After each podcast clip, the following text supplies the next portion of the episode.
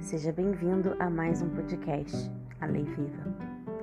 A reforma trabalhista, no artigo 855b e 855e, trouxe a possibilidade de homologação de acordo extrajudicial entre empregado e empregador.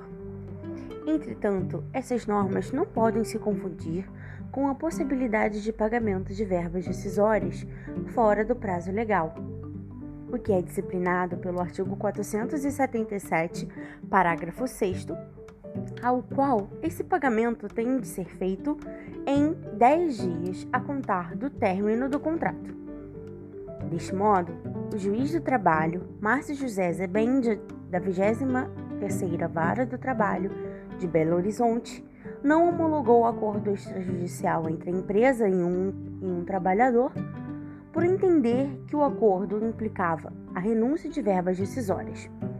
Assim, o juiz do trabalho julgou o processo extinto sem resolução do mérito, com base no inciso 4 do artigo 485 do Código de Processo Civil. O acordo extrajudicial é um procedimento voluntário e que, no presente caso, foi iniciado por petição conjunta das partes que estavam representadas por advogados distintos, tendo sido atendidos, portanto, os requisitos formais previstos no artigo 855-B da CLT. O julgador informou que o acordo dizia respeito a pagamento parcial das verbas decisórias, pois o representante da empresa afirmou na audiência que o valor ajustado correspondia apenas à multa de 40% do FGTS, que seria pago em cinco dias depois de homologado o acordo pelo juiz. Foi constatado pelo magistrado que a rescisão contratual havia sido homologada há quase três meses. Também foi observado que não havia previsão sobre o pagamento de aviso prévio, férias proporcionais e o 13º salário proporcional.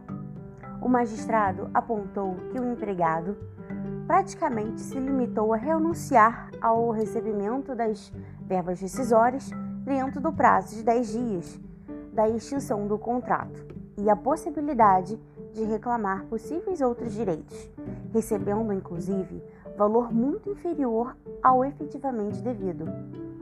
A, empre a empregadora não fez concessão alguma, pois se limita a pagar menos do que deve, fora do prazo legal, e pretendendo quitação ampla para muito além do que está a pagar, finalizou o magistrado na decisão.